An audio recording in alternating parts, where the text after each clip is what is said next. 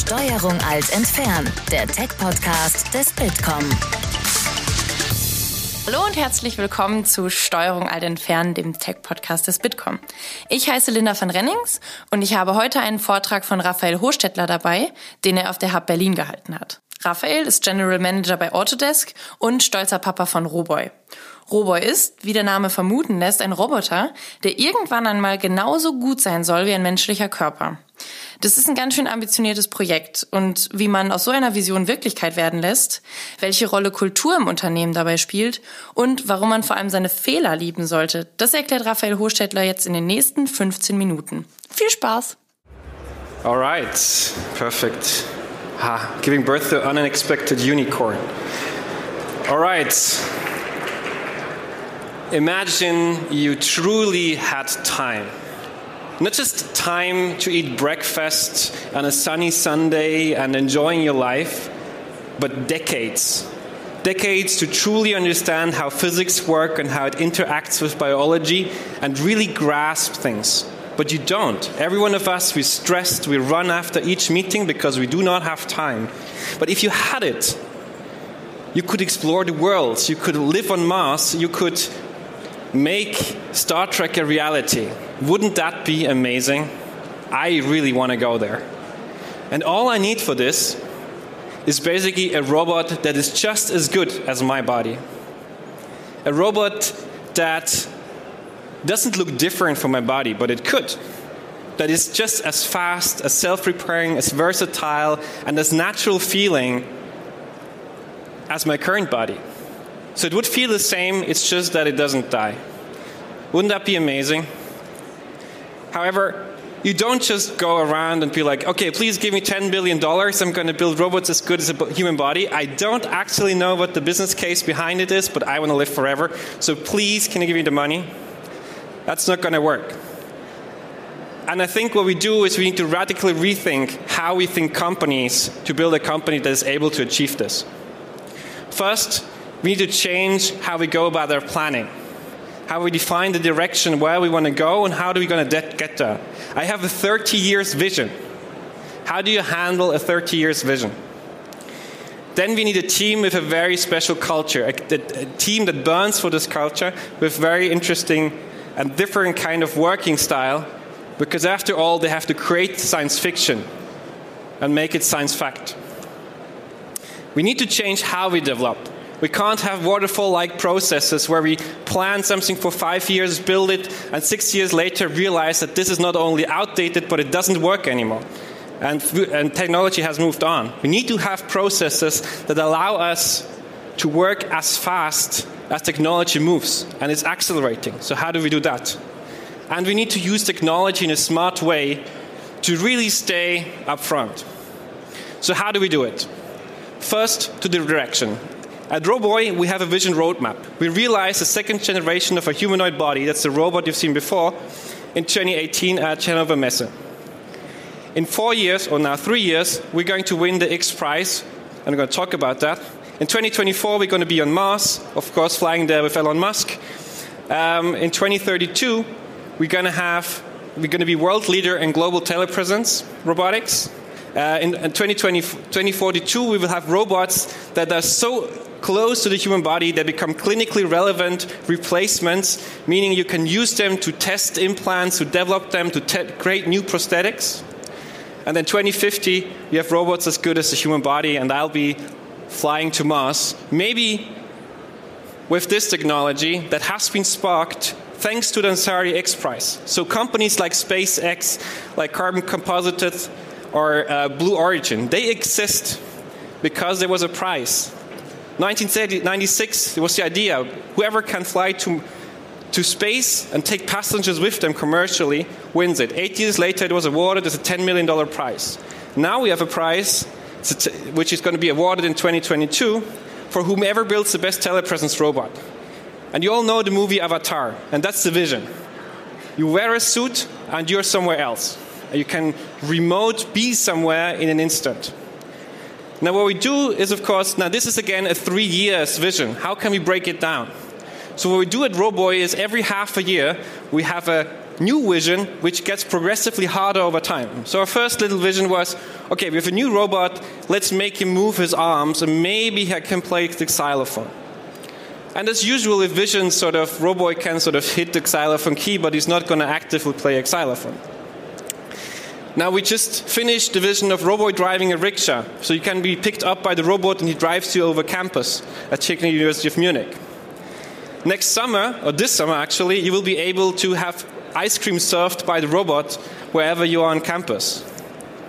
Then he's going to be a cook, he's going to be a doctor, he's going to a waiter, so first time walking, 2021. He's going to use tools as a carpenter and build a table maybe, and then soon building himself. And 2024, we're going to fly to Mars. So we have a very big vision, we break it down in a smaller vision, we break it down in even smaller visions, and this goes even further in a team integration where we break it into even smaller visions. Okay, so we have an iterative vision approach. Now, what do we do with culture? Why is culture relevant? Well, first, we need to be able to learn lightning fast. We need to be the fastest learner because technology is changing and we need to be able to handle all technology that comes understand what it can do, and integrate it before it's even there on the market. Which technology to integrate we get from the vision. What we do with it is we do radical life prototyping. So we take whatever we can get, we play around with it, we explore it, uh, be it virtual reality. We just bought solid state LiDARs last week because we got them on the market finally. Um, we have pre market technologies from companies that we use and really try to understand what is the potential of those technologies law of your mistakes. We constantly fuck up. And it's amazing because we learn from fucking up. It's very important that it's allowed to make mistakes. It's, a, it's important that I can stay here on stage, have a way too big vision for a small person like me, and it doesn't matter because if I fuck up, I can say at least I tried. We help each other. This team really is together, and when someone knows technology better than another, he explains it to someone else.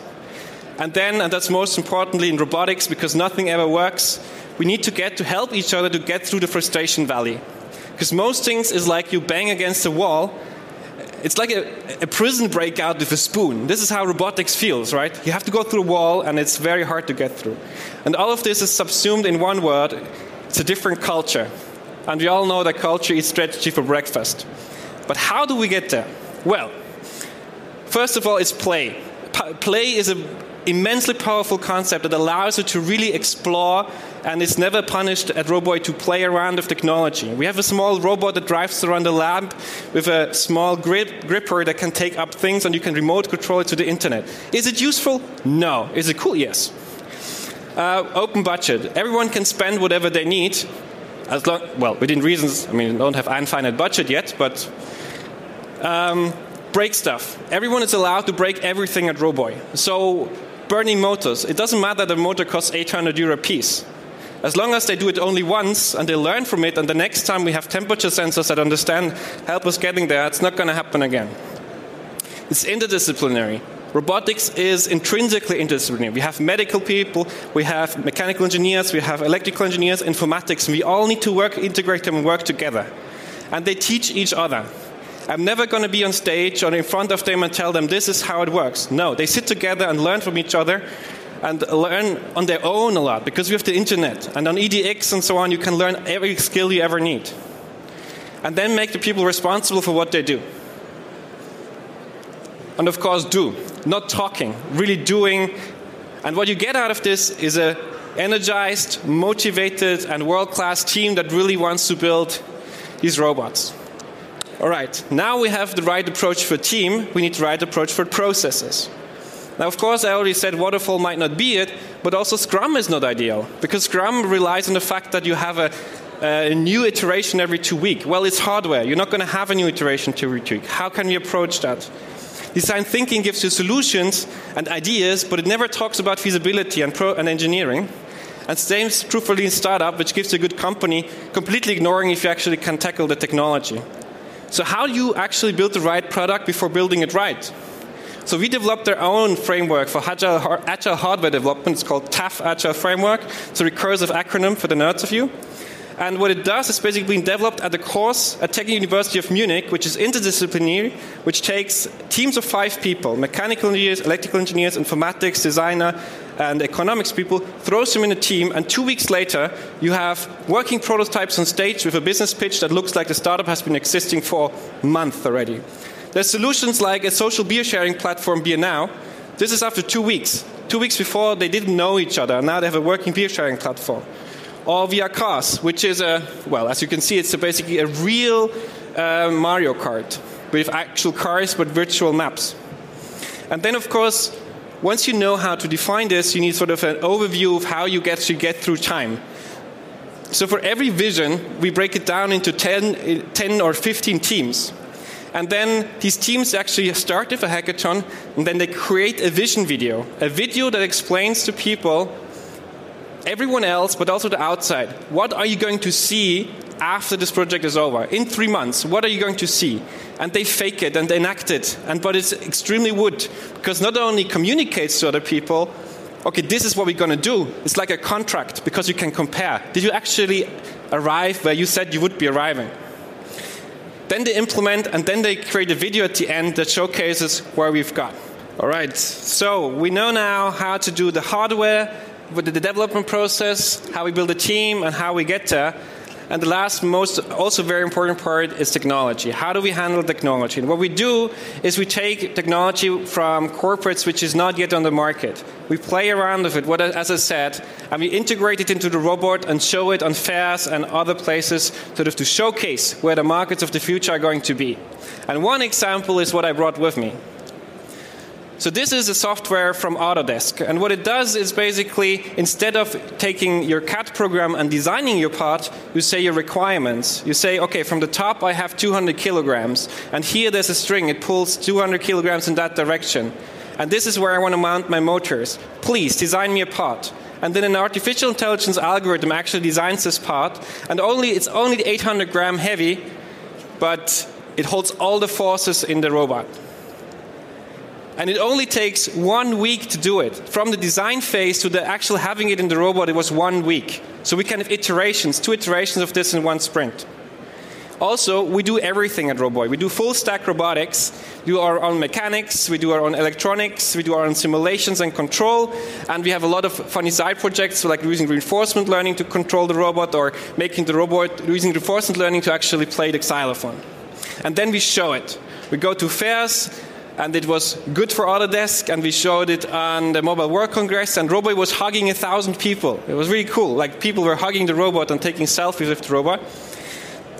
So, in summary, once we have iterative vision roadmap, the right team because it really trusts into the vision how to go about it, agile processes for hardware development, and an approach to using technology that is not yet market ready but integratable in a robot, I think we can get there. I can stay alive indefinite or at least die trying. Thank you so much. Das war der Vortrag von Roboy-Papa Raphael Hochstädtler auf der Hub Berlin. Das Video dazu und weitere Informationen zum Roboy-Projekt findet ihr wie gewohnt in unseren Show Notes. Und damit verabschiede ich mich und sage bis zum nächsten Mal. Tschüss!